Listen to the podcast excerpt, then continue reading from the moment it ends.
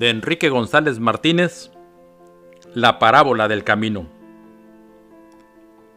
La vida es un camino. Sobre rápido tren va un peregrino salvando montes. Otro va despacio y a pie. Siente la hierba, ve el espacio, y ambos siguen idéntico destino. A los frívolos ojos del primero pasa el desfile raudo de las cosas, que se velan y esfuman. El viajero segundo bebe el alma de las rosas y escucha las palabras del sendero. De noche, el uno duerme en inconstante e infecundo sopor. El tren resbala fácil sobre el talud de la pendiente y el viajero no siente que en la campiña próvida se exhala un concierto de aromas.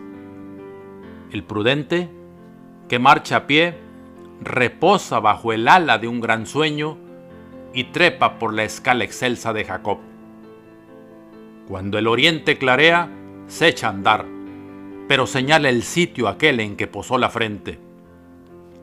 Ambos llegan al término postrero, mas no sabe el primero qué vio, qué oyó.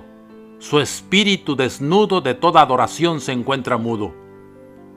El otro peregrino recuerda cada voz, cada celaje y guarda los encantos del paisaje.